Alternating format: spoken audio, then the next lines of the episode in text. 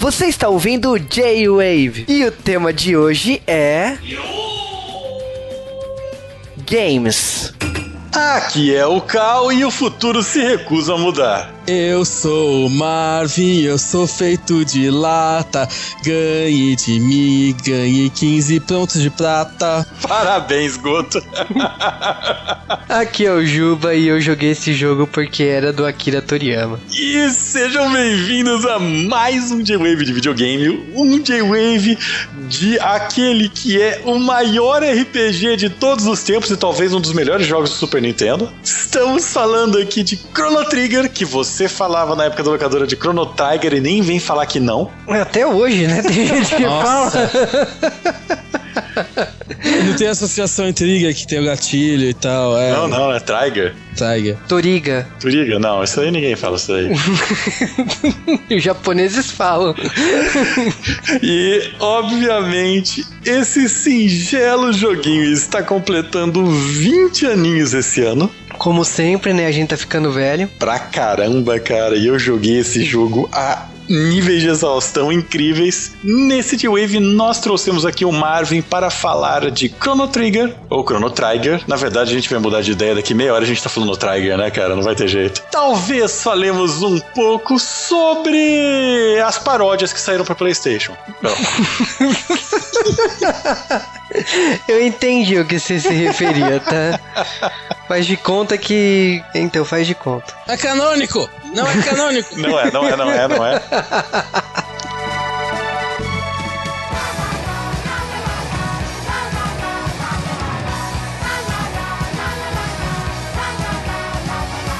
E sejam bem-vindos a mais um Correios do J-Wave, sim. Hoje tem Correio de novo, não enche meu saco. Sim, a gente tá fazendo quase que quinzenal, mas é culpa dos feriados, né?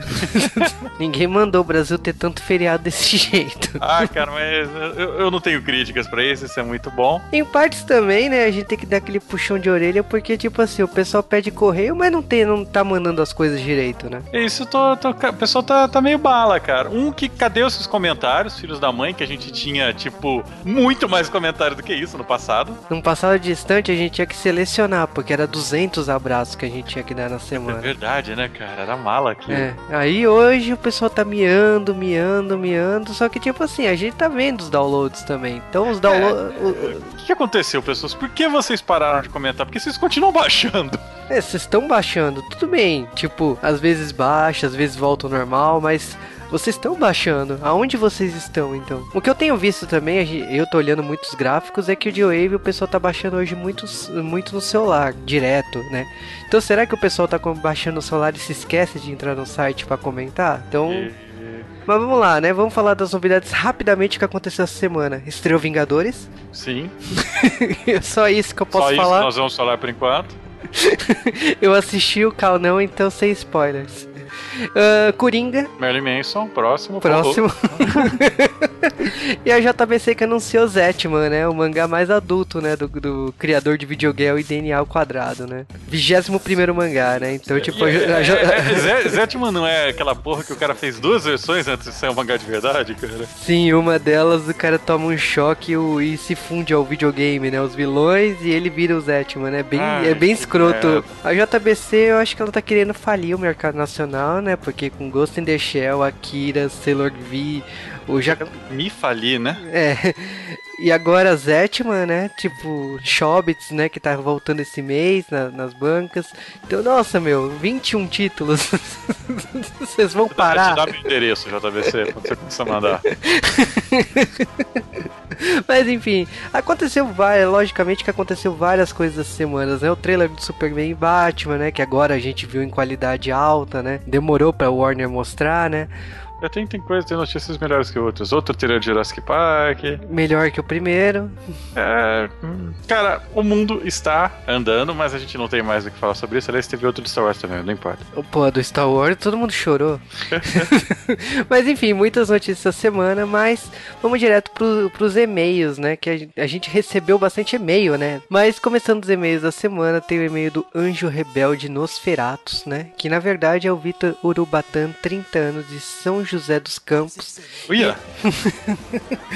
E ele comentou de show bar, né? Caraca, tem um ouvinte que mora perto de mim, medo. E ele falou exatamente o seguinte, que esse filme ele tinha assistido muitos anos atrás, ele tem uma grande simpatia por esse filme, mas ele ficou curioso, ele ficou até com vontade de assistir de novo por causa da visão da Camis do podcast. E falou, ele falou da versão sem cortes, né? Porque a Camis exaltou muito a nudez do, do, do protagonista, né? dos dois protagonistas do filme. E aí, a, no caso aí, o Victor tá comentando da nudez, tanto da protagonista como do cara no, no filme, né? Mas enfim, ele ainda sugeriu um monte de, de temas, né? Sugeriu o Beijo do Dragão, que eu não acho muito bom filme. Quinto Elemento, A Volta dos Mortos-Vivos, Anjos Rebeldes e Corra que a Polícia Vem Aí. Eu vou te falar que um desses temas já tá gravado. Um desses temas já tá gravado, um desses temas já está marcado e um desses temas não vai sair. eu sei de todos, mas eu não vou falar só pra criar suspense. mas enfim, agora o e-mail do Vitor João Paulo Ritter, né, que falou de Lua de Cristal, na verdade Show Bar, enfim, Coyote Ugly. Falou exatamente do, do, que ele falou da pegada de anos 80 e 90, que a gente reforçou isso no podcast. E falou e reforçou mais uma vez que ele quer um podcast, um podcast de psicose. Ele é o cara que toda semana tá mandando psicose, eu já reparei é, nisso. É, a, gente, a gente coloca o nome das pessoas que vão fazer pedido, viu, galera? Agora, ele tinha mandado um outro e-mail depois, né? Ele mandou um e-mail sobre o astronauta, né? Então ele falou exatamente que ele adorou o tema ele é a favor de podcast sobre quadrinhos nacional, então ele adorou a ideia. E ele falou que ele vai procurar depois para comprar, eu acho que é exatamente isso. Ele falou inclusive que ele vai comprar no nosso link aí da, da Saraiva, né? Então clique aí no link da Saraiva no post e compre com a gente, o astronauta Magnetar. E vamos direto pro e-mail do Rafael HQ, que também falou do astronauta, né? Falou que ele ficou pasmo, né, com a qualidade. Ele falou da qualidade do graphic novel e que principalmente o pessoal fala muito do que o brasileiro não produz quadrinho bom. Isso é mentira porque tipo assim, brasileiro desenha para para americanos há uns 30 anos aí. e vale lembrar que os gibis do Maurício de Souza vendem mais do que Marvel DC, né? E bom, vamos direto pro Emerson Geyser, né, que falou pro D-Wave 300 Fly o Pequeno Guerreiro. São duas coisas aí. Um, vai demorar pra caramba. E dois, eu sou a única pessoa do J-Wave que gosta de Fly o Pequeno Guerreiro. E cara, eu me assustei com a quantidade de volumes de mangá do Fly o Pequeno Guerreiro. É, o, o, anime ele tem, sei lá, uns 50 episódios, mais uns OVAs que, tipo, é absurdo, porque o, o anime ele é a primeira metade do mangá e os OVAs são a segunda metade. é, e tipo, mangá são 40 volumes, meu Deus. é muito volume de mangá, mas. É, mas Fly, Fly Size vem uma editora falando que vai pagar por isso, cara. e que eu gosto, mas é porque ninguém mais gosta. Não, quem sabe, mas olha, vai ter um ano e meio ainda pro 300, cara. A gente tá no 230, ainda falta, é, falta 70 podcasts, um ano e meio aí de. de, é, de... Não gravamos nem o, o 250 ainda, cara, calma.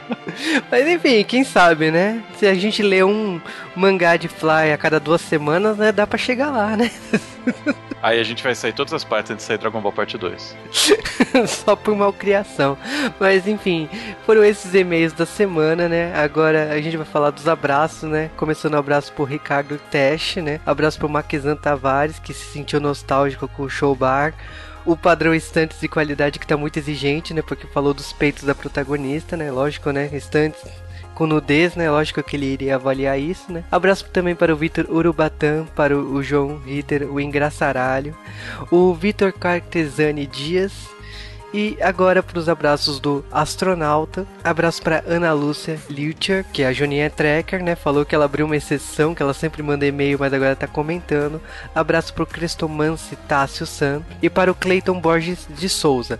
Logicamente que teve mais gente aí que comentou e a gente repetiu aí nos dois podcasts, por isso que a gente filtrou aqui. Mas foram esses os abraços da semana. Abraço especial para o Sidney Guzmão, né? Que cuida lá dos quadrinhos da Turma da Mônica, que criou os graphic novels, criou os livros dos 50 50 artistas da Turma da Mônica, e que ele ouviu o podcast e mandou um comentário pro J-Wave falando que estava emocionado com a, os nossos comentários no podcast de astronauta. O mais uma coisa, né, o pessoal que tá mandando foto, né? A Ana Lúcia que mandou uma foto dela relendo o astronauta porque ela ficou bem interessada pelo tema depois pela nossa visão por causa do podcast. Então, pra galera que quiser mandar foto, continua mandando. Marca a gente no Instagram, marca a gente no Twitter, manda pro Wavecast, que a gente tá recebendo essas fotos, a gente gosta de receber e de divulgar essas fotos. E, logicamente, né, a gente fica agora com o podcast de Chrono Trigger, né, que tá fazendo aniversário esse ano.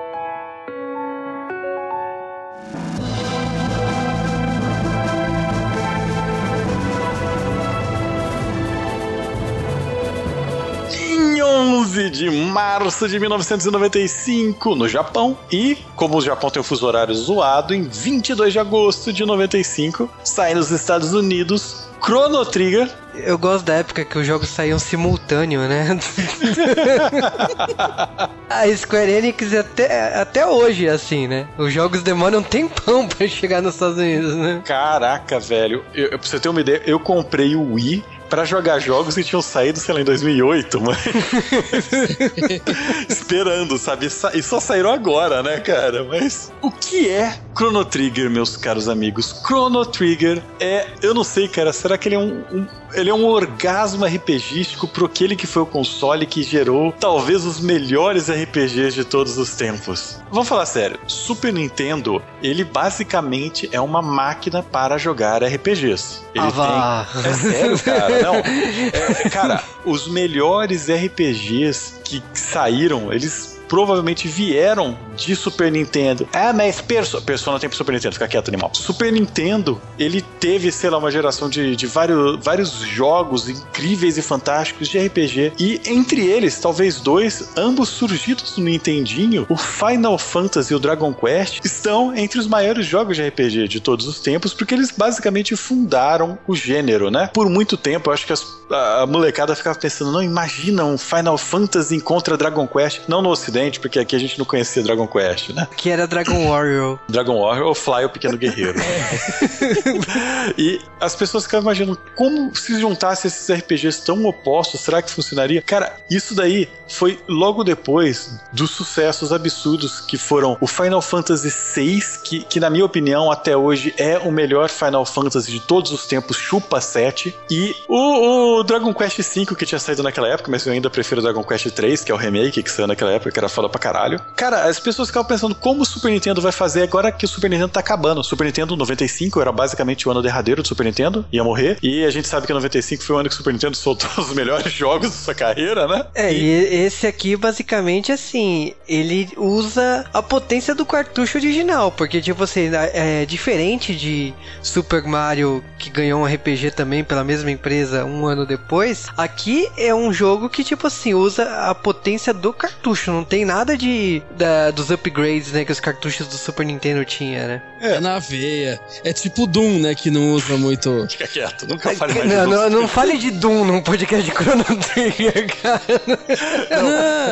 Não, não, não, não, não, não. Mas o, o que importa desse jogo, a gente precisa contar um pouco de história para vocês, meus caros ouvintes. Em 1992, um tal de Hironobu Sakaguchi e seu inimiguinho Yuji Horii estavam é, sapecando pelos Estados Unidos tentando aprender tecnologias 3D. A grande moral aqui, meus amiguinhos, é que o Sakaguchi e o, e o Jinori, eles são de empresas rivais Estamos é. falando aqui dos criadores de dois dos maiores RPGs mais importantes de todos os tempos. É, porque por mais que hoje Square e Enix tenham se tornado uma empresa só, a gente sabe que, tipo, naquela época rivalidade existia e que existia também que, tipo, era uma briga entre fãs imensa. Não no Ocidente, né? Mas no Japão era uma briga de quem era o melhor. É, no Ocidente, sei lá, fã, fã ocidental gosta de brigar de tudo, né, cara? No Ocidente, quem que conhecia Dragon Quest? Ah. O foda que eu conhecia porque eu tinha o 3, o 3 tem aquela abertura deles brigando com o dragão, manja. Os dois, eles são criador de Dragon Quest, criador de Final Fantasy, e estavam juntos sapecando pelos Estados Unidos, já se conheciam, eram grandes rivais, só que eram as únicas pessoas que falavam japonês onde eles estavam, manja. Então, eles começaram a trocar ideia sobre videogames e,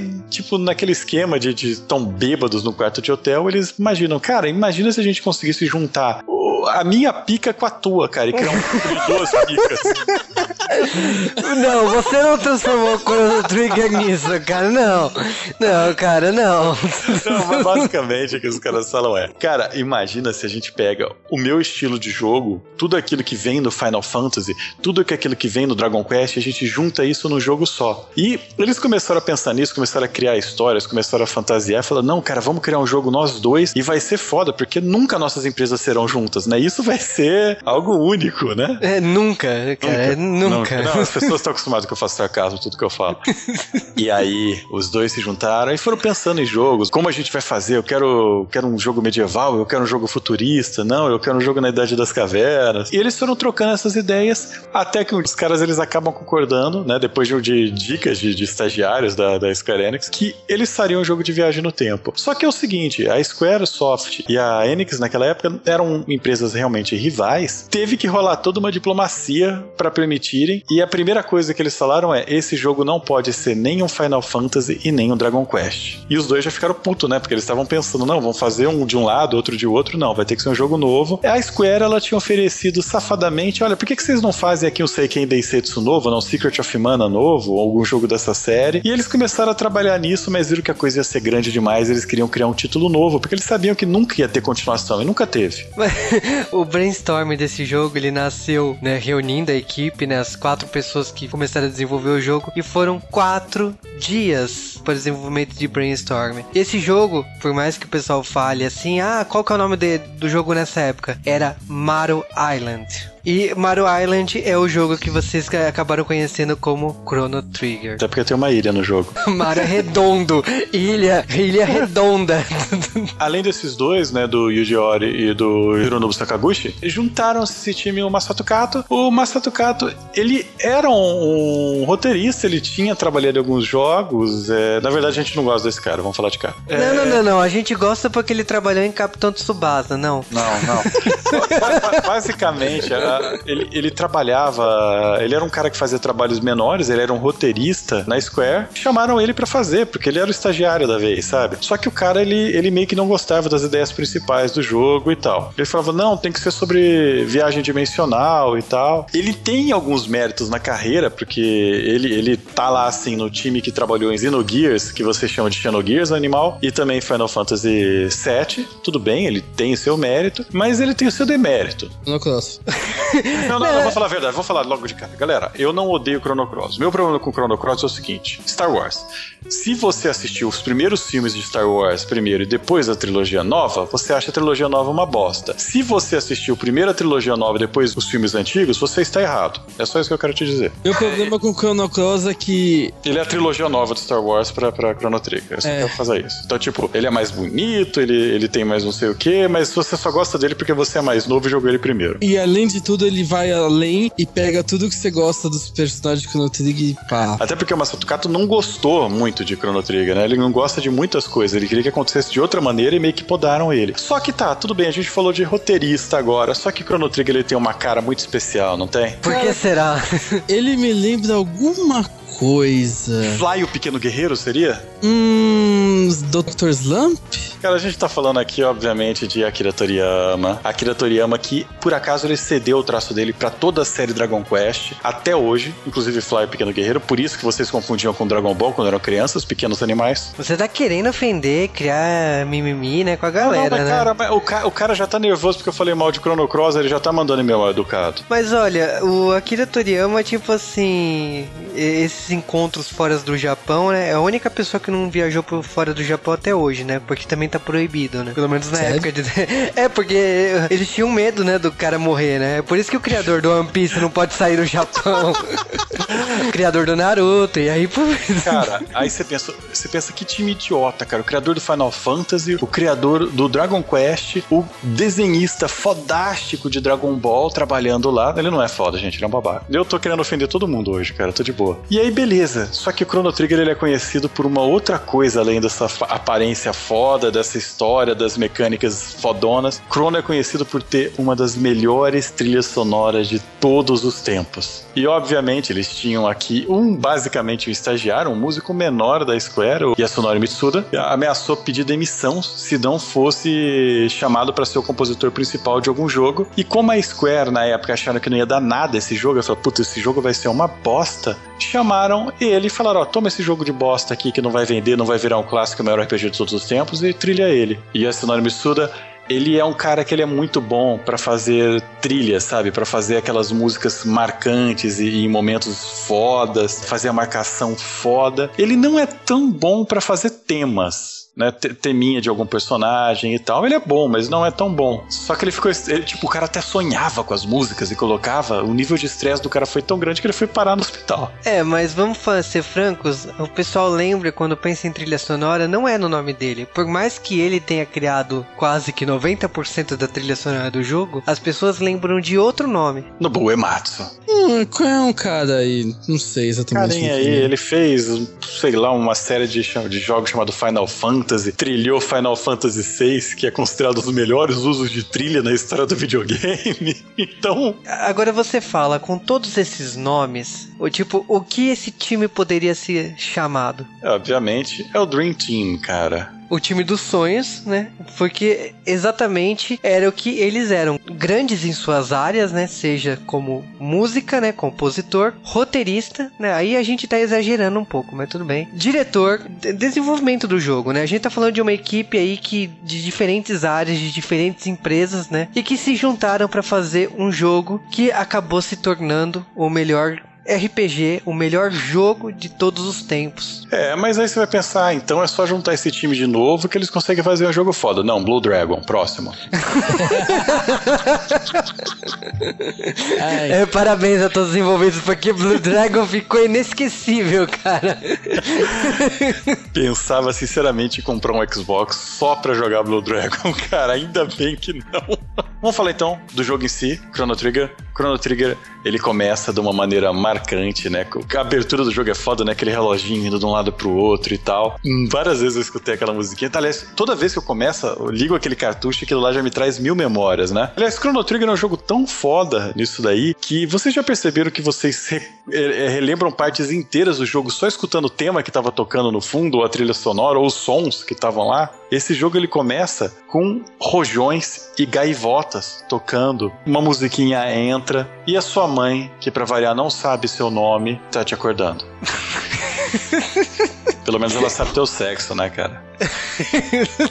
Depende do nome que você colocou. cara, mas quando começa do modo mais clichê possível, com o personagem principal chamado Crono sem H, porque só sabe, só cabia cinco letras no, no versão americana do jogo e tiraram o H, né? Acorda e tem que ir pra feira para visitar a sua amiga, que a tua mãe também não sabe o nome. amigo também, né? Porque. Pode ser amigo. Eu vou falar que é a primeira vez que eu joguei Chrono, eu pensava que a Luca era um cara. por causa do nome, tá ligado? Eu falei, nossa, Lucas, tá escrito errado, mas. Ai, ai, Buma com cabelo de cor errada. mas... mas... você pensou mais que era Buma, né? Vai falar a verdade. Não, né? depois que eu vi a foto, eu falei, ah, Buma, pintou o é... cabelo de roxo. É que como eu joguei no PlayStation, então, tipo, eu já sabia, né? Porque ah, tinha, um anime, tinha um anime antes, né? Pá, dá, pá, pá, noob.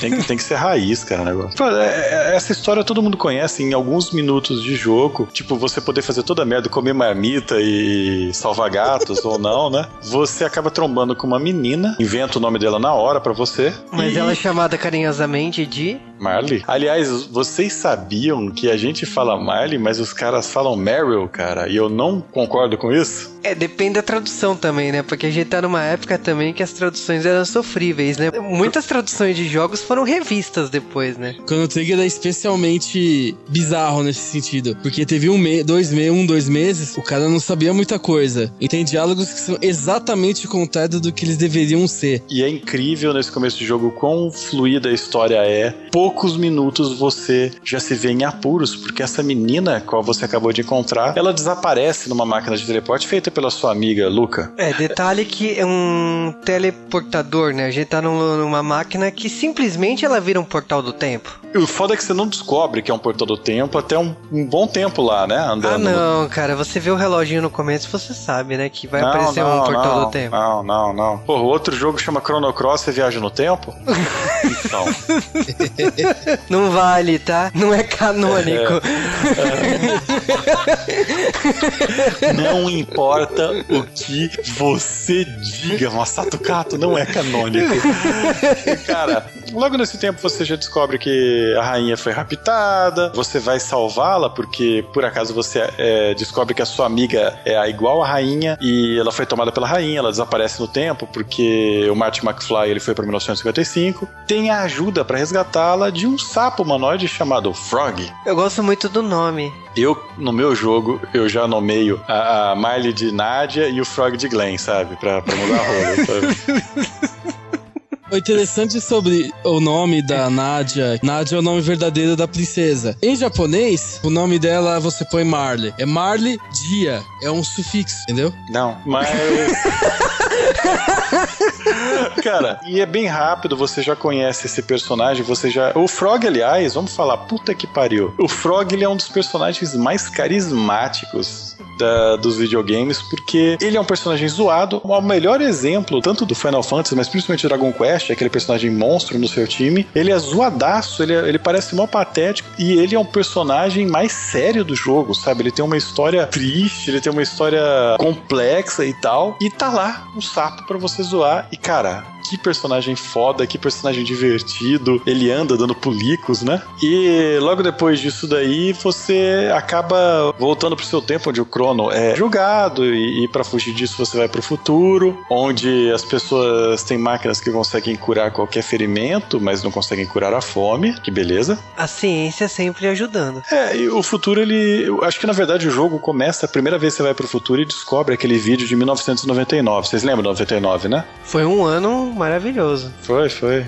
Quando acabou o mundo, Lavos apareceu e destruiu tudo. Não, é, não Lavos apareceu, alguém destruiu ele e ficou a carcaça só. Aí, gente, um momento triste. Porque Chrono Trigger, na verdade, o que a gente joga é a versão, é a quarta versão do Chrono Trigger. Porque a primeira versão, além da, da Marley jogar bolas de fogo igual na capa do, do livro e tal. Disfarça isso, Toriyama não é. sabia. Não, não, mas a primeira versão do jogo, todo mundo podia ter todos os elementos e tal. E a primeira versão do jogo teria mais pontos no tempo, entre eles teríamos o um mundo de 1999 que tá lá, modelado inteirinho no cartucho do jogo. É, mas não coube. Não coube, né? Tiveram que cortar. Por que não cortar um ano importante, né? No futuro a gente conhece um novo personagem, que é o robô, que é um personagem também divertido. Cara, vou falar a verdade, eu, parando pra pensar, ó, eu gosto da Miley porque ela é um personagem engraçado e ela é um dos personagens que tem mais personalidade no começo do jogo, das, das garotas. A Luca, porque ela é a Bulma, basicamente, ela é porra louca totalmente. E cientista. É, e, e a história da, da, da Luca foda, né, cara? Ela tem, ela tem um passado bem trágico. A mãe dela perde as pernas ou algo parecido quando ela era criança, por isso ela é meio que vidrada em invenções, sim, faz sentido. E você tem um robô que é um robô que funciona errado, né? Um, sei lá, um T-800 que é bonzinho. E ele quer voltar no passado pra salvar o John Crono. Cara, mas esse, esse lance de viajar pelo tempo, de ir pro passado e pro futuro, e um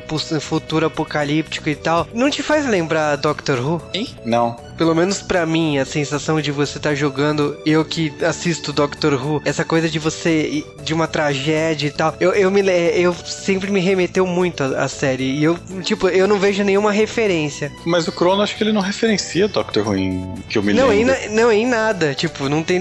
A referência que o criador fala, um dos criadores fala é de Túnel do Tempo, mas que também não.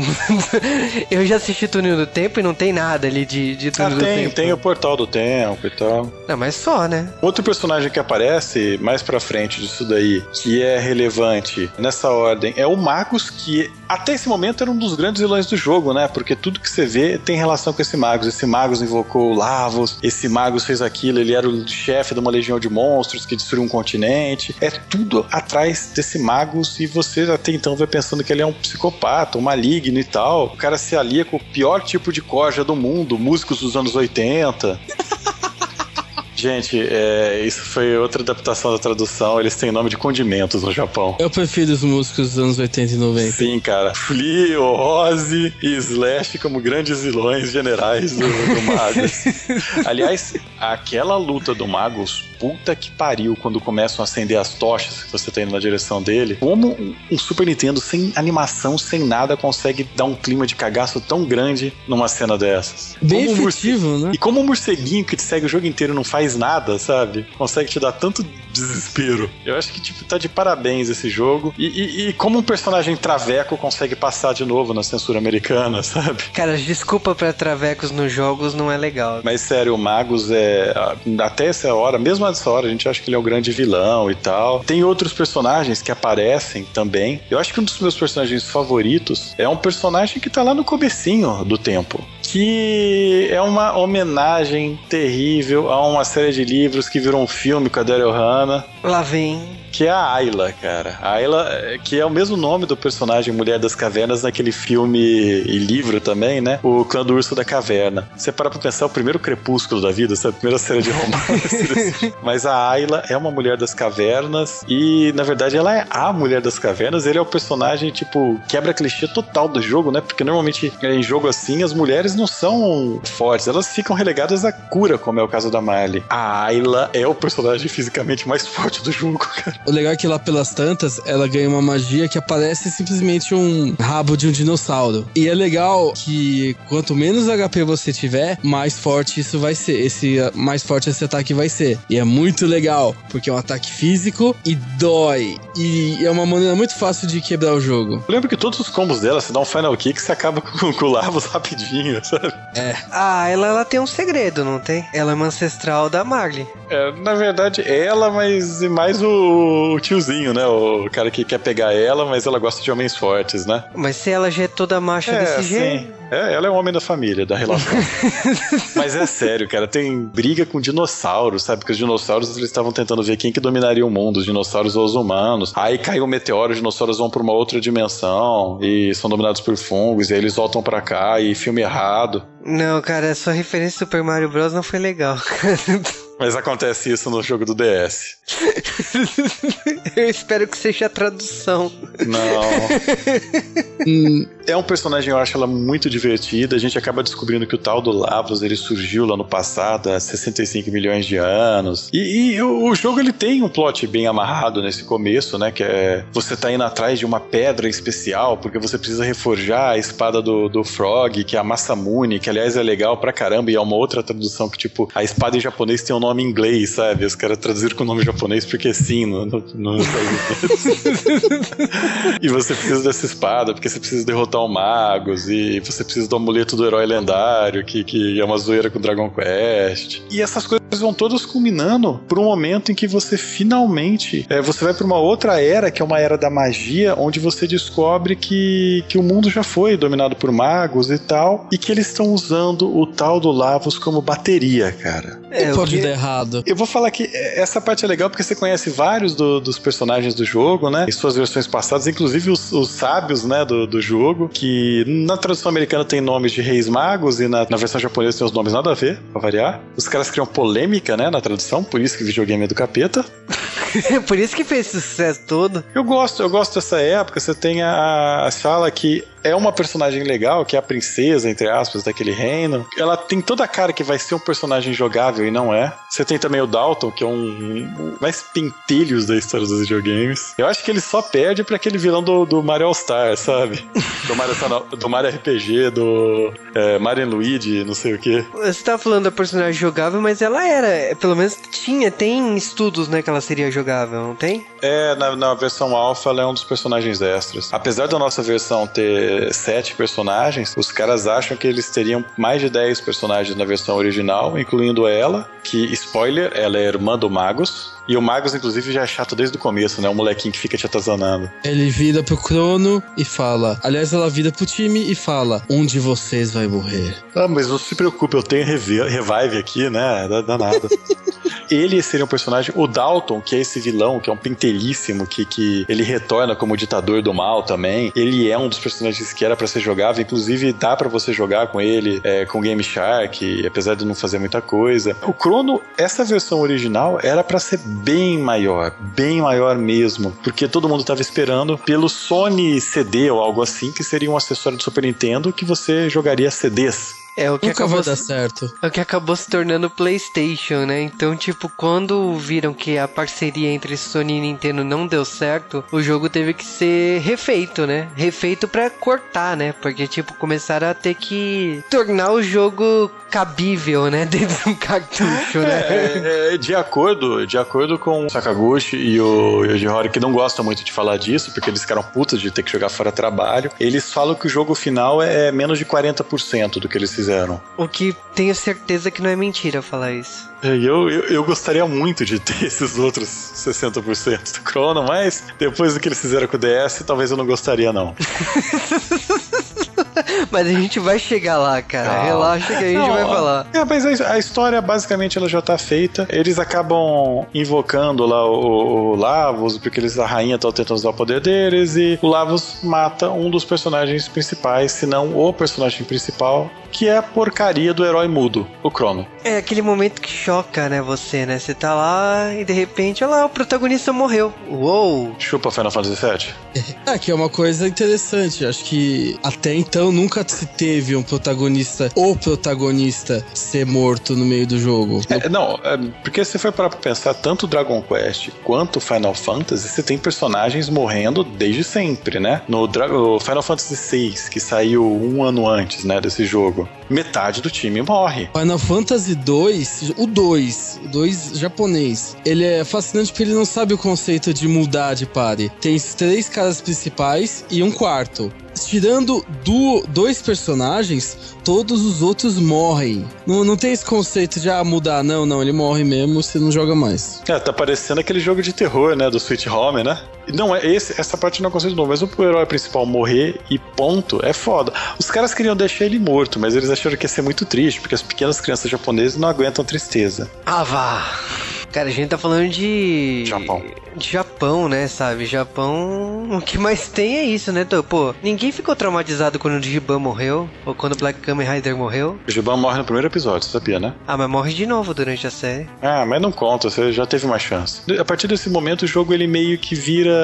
é, faça sua própria aventura, né? O, o plot do jogo meio que fala: ó, agora se vira aí, faz a bosta que você quiser e divirta-se. E eu vou te dizer que nesse momento você tá traumatizado com a morte do Crono, você quer. Não, eu preciso reviver o Crono, eu preciso parar o lá, você não sabe o que faz. E agora, a merda que você fizer vai te dar um final diferente. Aliás, um dos grandes charmes do jogo, né? Porque. Não, não é o primeiro jogo a fazer isso. Não, mas é o jogo que ficou conhecido exatamente por isso. Porque ele fez muito bem. Ele já fazia o que Mass Effect faz há 20 anos antes, sabe? Ele conseguia pegar as pequenas coisas que você faz durante o jogo e alterar o final final. As pessoas falam que dependendo da conta que você for, o Chrono tem 14 finais, é o mais aceito, né, Marvin? Então, porque na verdade os dois finais principais eles variam, tem peque- não tão pequenas variações, dependendo de quais personagens você pegar de volta, quais você não pegar, como você enfrenta o chefe final. De, de fo- fora isso, tem outros 10 ou 12, 11 finais, fora É. do novo de DS. As pessoas elas gostam de falar que isso é um número fixo, é tipo, ah, são 13 ou 14, só que, só que são várias variações, tipo,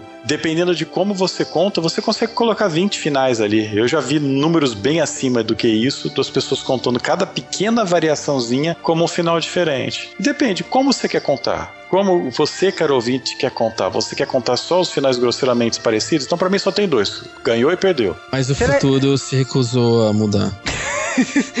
Cara, será que tem TCC sobre os finais de Chrono? Tem, me deu trabalho de procurar. Eu imagino a mesa na universidade pra você apresentar os finais de Chrono. É, você faz um fluxograma lá, um diagrama de, de- de choro, né? Os finais, na maior parte deles, eles não são muito relevantes. Eu acho que eles são. A maior parte deles são pequenas piadas ou versões tristes do jogo. E todos eles dependem de o que você deixou de fazer ou o que que você fez antes da hora. De certa maneira, o final oficial é aquele que você consegue salvar todo mundo, as pessoas estão se, se despedindo, cada um vai indo pra sua era, e a mãe do Crono resolve fazer merda. Porque ela é uma cat lady, né? Aliás, o Crono vai acumulando gatos durante o jogo, né? Tem uma side quest do carnaval do início do jogo que você vai ganhando gatinhos. Quanto mais gatos você tiver, eles aparecem no final e a mãe do Crono vai atrás dos gatos e se perde no tempo. Ah, cat lady do caramba. Diferente de um tal de jogo da Nintendo que tem o nome da princesa, aqui realmente o final que deu errado é contado porque ele tem um final inteiro para ele. Não é só uma tela de game over. Quando o Chrono falha, dependendo do ponto do jogo, você tem finais diferentes pra falha dele. É só um, na verdade, que é o quando ele Não, perde se você pro lado. morre no começo, só dá game over. É. E fora isso daí, você pode ter mil piadas, né? você pode ter um mundo de dinossauros, a Miley pode virar uma sapa. E... A grande coisa é o, o melhor final quando você encontra os desenvolvedores do jogo, que é uma grande sala com todos eles. Na verdade, são sprites reutilizados do jogo e cada um deles tem uma coisinha pra falar pra você. Cara, falando em sprites, uma das coisas que eu acho brilhante de Chrono, que eu, que eu lembrei desse momento, porque eu entrei em pânico quando eu entrei nessa, nesse final, a coisa que eu mais odeio no seu RPG favorito, que não é Chrono, são encontros aleatórios, meu caro animal. Se você acha divertido estar andando em Final Fantasy do ponto A ao ponto B e do nada, a tela muda e você começa uma batalha, isso é um porre. Isso é um saco. Eu comprava aquele item de Pokémon pra você atravessar o mato sem chamar bicho, sabe? Eu todos os ginásios. Eu não gosto de batalha aleatória. Isso é chato, isso tem enrolação. Isso evita que o jogador explore. Em Chrono, praticamente todas as batalhas são evitáveis, algumas exceções, mas você pode simplesmente contornar, dar a volta, porque os inimigos quase todos são visíveis na tela logo de cara. Isso pra mim foi uma mudança incrível, porque eu evitava os inimigos. O que é uma ideia idiota, porque os inimigos eles são contabilizados de tal maneira que se você enfrentar todos os que aparecem na tela, você tem XP suficiente pra bater no chefe. Nem todo, e mesmo os que são obrigatórios, eles não são aleatórios. Você vai enfrentar eles independente ou não. Já é, honestamente, realmente é muito melhor do que ah, é aleatório. Muito melhor. falando, todo, não, e todo, quase todos os RPGs são culpados desse crime, eu acho, cara, de contra aleatório. Japão, pare. Mas uma coisa que eu queria falar assim, o jogo tem. eh, Você está falando dos finais, tem o final que o Lavos. é, vo- você é derrotado pelo Lavos, né? Esse é é considerado um dos tantos finais. Tem o final do Nintendo DS que o Cal não aceita. Hum. Por que será? Então, o final meio que junta o Chrono Trigger da Chrono Cross de uma maneira estranha, que não faz muito sentido. No que eu entendi, é a ideia inicial o escritor tinha em mente quando ia fazer um outro personagem. Só que como o Chrono Cross tem mais de 100 personagens, isso não faz a menor diferença na, na história. É um final eu acho triste porque ele fala que o Lavos e, e a irmã do Magus, né, a, a Shala, eles se fundiram e viraram uma entidade do mal e, e o Lavos e o Magus não vai conseguir salvá-la e, e tal. Cara, eu acho isso triste porque não, não é triste no sentido tipo, ah, é um final que você chora. Não, eu acho triste porque, tipo, é um, é um desserviço à mitologia de Cronos, sabe? Pra mim estraga. É, você olha assim e você fala, cara, eu não quero jogar essa bosta. Aliás, me diz uma coisa: esse chefe que aparece nesse final especificamente é o mesmo vilão do, do Chrono Cross, não é? Não? Essa, foi, essa forma. Mais Sim. ou menos. Sim, ele é uma evolução. No Chrono Cross, ele é uma evolução desse vilão do Chrono Trigger. Ele tá. Tanto é que a grande história de Chrono Cross é que o sábio que fica no futuro resolve fazer um plano incrivelmente confuso pra gerar duas dimensões pra poder usar o Chrono Cross pra poder é, difundir a- o Lavos da escala e acabar com o Time Devourer. O que, bem, é parte do motivo que eu não gosto de Chrono Cross é porque pega Chrono Não. Trigger e, e É, desculpa, mas o Chrono Cross, ele fica 95% do jogo num plot nada a ver, e nos últimos 5% eles falam, ah é, a gente tem Chrono no nome, é o Lavos, e pronto. É, porque ele só faz. se- Me desculpa aqui comentando de Chrono Cross, mas ele só faz sentido no final. Porque se você tá procurando alguma conexão entre os dois jogos, ela não existe. Não, não existe. Ah, mas aparecem os personagens de Cronos mortos. Mas... Foda-se. Isso é só o pior existe. das coisas, honestamente. É, é. Ah, mas. E aí eu vou falar, ah, então, mas a Luca tá viva, porque ela aparece em Xenogears, cara. Então se fode aí, negão. aí, cara, mas sério. E, e, o melhor do Chrono Trigger são as sidequests, porque você vai alterando o tempo com elas. Tem uma sidequest que tem um grande deserto que foi destruído por um monstro num, num dos continentes. E você mata esse monstro e manda o seu amigo imortal robô ficar lá arando os campos até virar uma floresta. E quando você chega no futuro, os caras meio que adoram ele, né? Em vez de adorar o Ozzy, né? O robô começa a ser adorado e na verdade eles chegam e ligam o robô e falam: Ah, legal, eu tô aqui. Ainda bem que me pareceu uma eternidade. É, 400 anos é bastante tempo e tal. Aí eles vão, enquanto a Luca conserta o robô, eles começam a falar sobre coisas de arrependimento e tal. Então a Luca ganha o portal do tempo para salvar a mãe dela de ficar paraplégica. É um momento bem bonitinho do jogo. Eu não tenho muito gameplay, mas é, puxa, tão bonitinho. É foda, porque a mãe da Luca é um personagem que tá sempre triste no quarto, não sei o quê. E quando você salva ela, o personagem muda, cara. Você cria um personagem totalmente é, hiperativo, que adora fazer as coisas, vai atrás de tudo. Isso é legal pra caralho, cara.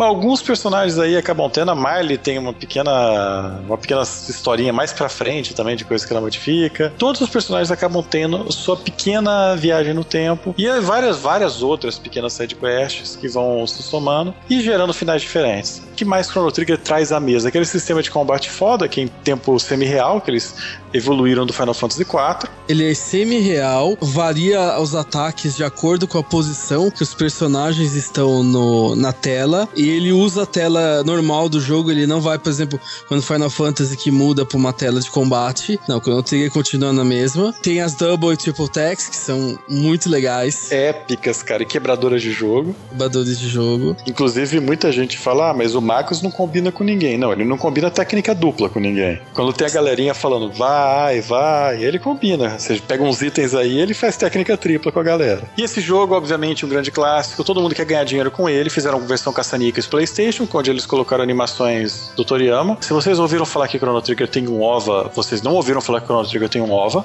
Pelo amor de Deus, é ruim. Puts, é cara. Ruim. Esquece, esquece.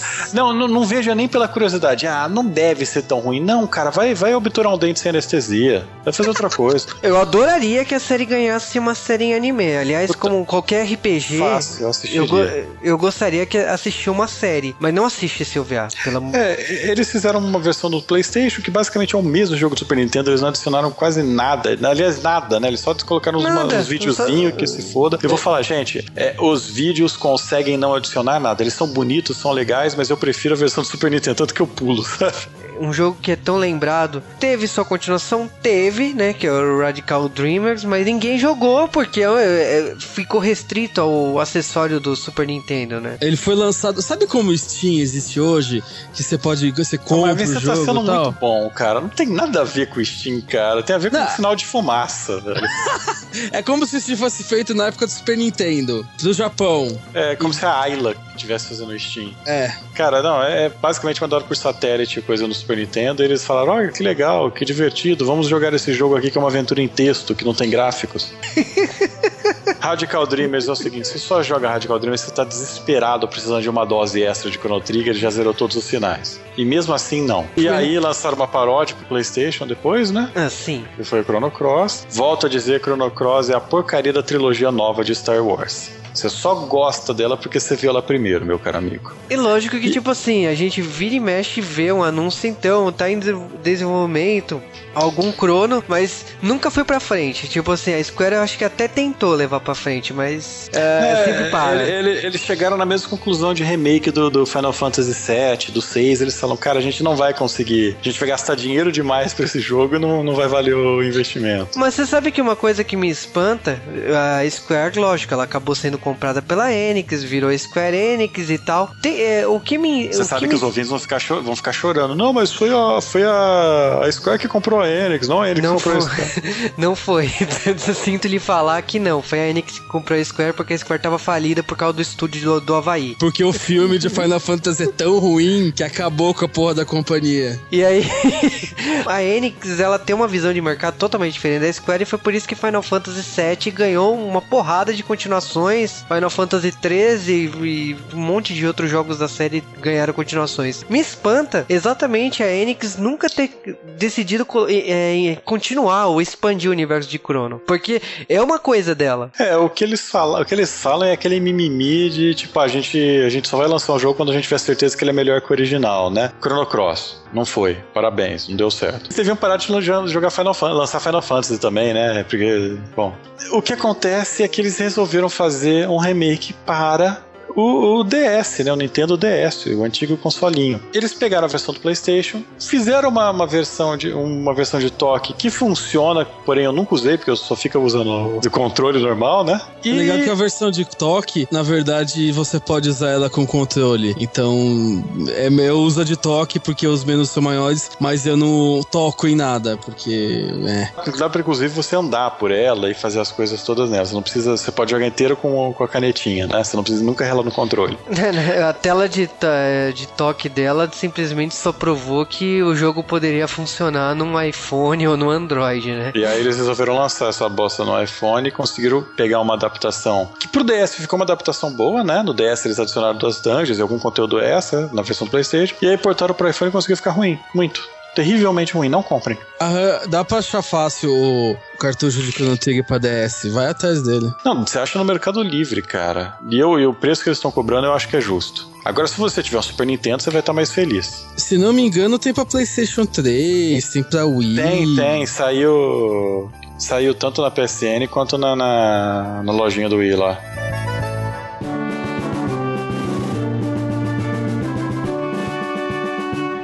Chrono Trigger é o melhor RPG de todos os tempos e discordam as pessoas que estão erradas, claro, porque elas gostam de discordar. Esse RPG ele marcou em todos os pontos, cara. Não, tipo, você pode falar, ah, mas os gráficos já foram melhores até hoje, a trilha sonora já tem jogos que, que tem orquestras, a jogabilidade melhorou. Cara, tudo bem, mas você não conseguia ter tudo isso junto e até hoje você não tem um conjunto da obra desse nível, de tudo ser tão épico, tudo tá no talo do seu sistema, quanto foi Chrono Trigger. Os personagens são todos bem bem desenvolvidos, todos eles têm história, todos eles são bastante cativantes, algo que jogos que vieram bem depois não conseguem ter, cara. Mesmo Final Fantasy VII tem personagem encosto no grupo que não serve para nada. Chrono todo mundo tem, tem uma utilidade e é um jogo que tipo, cara, ele é curto, ele é um jogo simples e eu zerei ele inúmeras vezes e eu falo, cara, não envelhece. Cada vez que eu jogo eu me divirto, eu começo a escutar uma música dele tocando e eu já lembro da parte do jogo onde aquilo toca, eu lembro do jogo inteiro isso não é só a gente que fala, a gente tá fazendo mimimi e tal.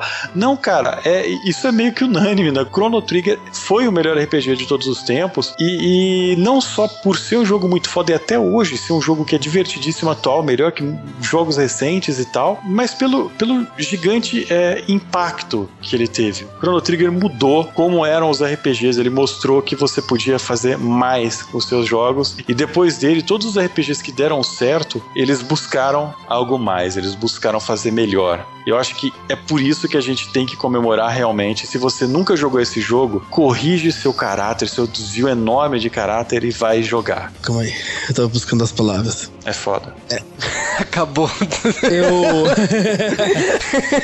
eu comecei a jogar videogame quando eu tinha uns 4, 5 anos, que comecei com o Atari 2600. Comecei, joguei Nintendo, joguei Super Nintendo, Mega Drive, blá blá blá blá blá blá. Seguramente Chrono Trigger, provavelmente o segundo melhor jogo que eu já joguei na minha vida. Só não perde pra outro. Mas. Foi Chrono Trigger de novo, mas. Foi, é, na verdade, Chrono Trigger DS é o segundo, primeiro lugar é Chrono Trigger. mas Chrono Trigger é um dos meus jogos favoritos. Provavelmente um, sei lá, emocionante, emocionante a trilha sonora é uma das minhas favoritas, inclusive um dos meus e-mails é basicamente o nome de uma das músicas. Eu, é um dos meus jogos. É, é, é, é, muito bom, muito bom. Não tem parte dele que eu não goste, tirando as, uma das anjas novas do DS. Mas, é. Meu jogo favorito. Um dos meus jogos favoritos. Cara, falando de Chrono Trigger, tipo assim, eu joguei já no PlayStation e eu, eu o Cal vai falar que é falta de desvio É, de caráter, né? Viu total. Porque na época, tipo, você não tinha dinheiro pra comprar o jogo à torta direita, né? E também um ano depois eu já tive o Nintendo C4, né? O RPG na época que eu escolhi foi o, o Super Mario, né? Que também é da Square. Então, é, foi por isso que eu não joguei em 95. Mas lá em 99, né? Quando já tava no PlayStation, eu joguei o Chrono Trigger. Eu vou te falar assim, foi o motivo que principalmente me chamou a atenção numa época pré-internet e tal, foi exatamente a capa do Akira Toriyama, né? Tipo, chama atenção os personagens. E a, a animação, o jogo, lógico, eu não vou te falar que esse tipo assim, o jogo hoje em dia, você jogando ele, ele não envelheceu. Eu, esse, esse, tipo, esse tipo de jogo de RPG. São os pixels mais bonitos do mundo, fica quieto. Não, só- é, sim, mas eu tô falando que, tipo, é um jogo que, na minha opinião, ele é a história do RPG. Ele segue todos os conceitos de RPG, é RPG japonês, e, tipo, ele é muito bom, a história é muito boa, mas é, é aquela coisa, né? Ele é um jogo bom naquele período. Eu gostaria muito de ver. Do mesmo jeito que o pessoal adora falar que é um Final Fantasy VII Remake, eu confesso que eu gostaria muito de, sabe, é, reimaginar e ver um, um Chrono Trigger com os gráficos de hoje. Mas, quando você vê que um Final Fantasy novo é um pacto pra sair, né? Tipo, já são 10 anos de desenvolvimento da Square pra sair um- o próximo Final Fantasy. E esse demo que vai sair com mais de 3 horas de jogo também é um pacto pra sair, tipo, é um ano pra sair só o demo. Você percebe que, tipo assim, o quanto mais simples um jogo é, quanto mais direto ao ponto, né, que gráficos não é tudo, o Chrono Trigger ele volta a ser um jogo que é considerado o jogo melhor de todos os tempos. Aí, sinceramente, agora, galera, é o momento que você entra na Epoch e viaja pro começo do podcast e escuta de novo. Mas o podcast que se negou a mudar.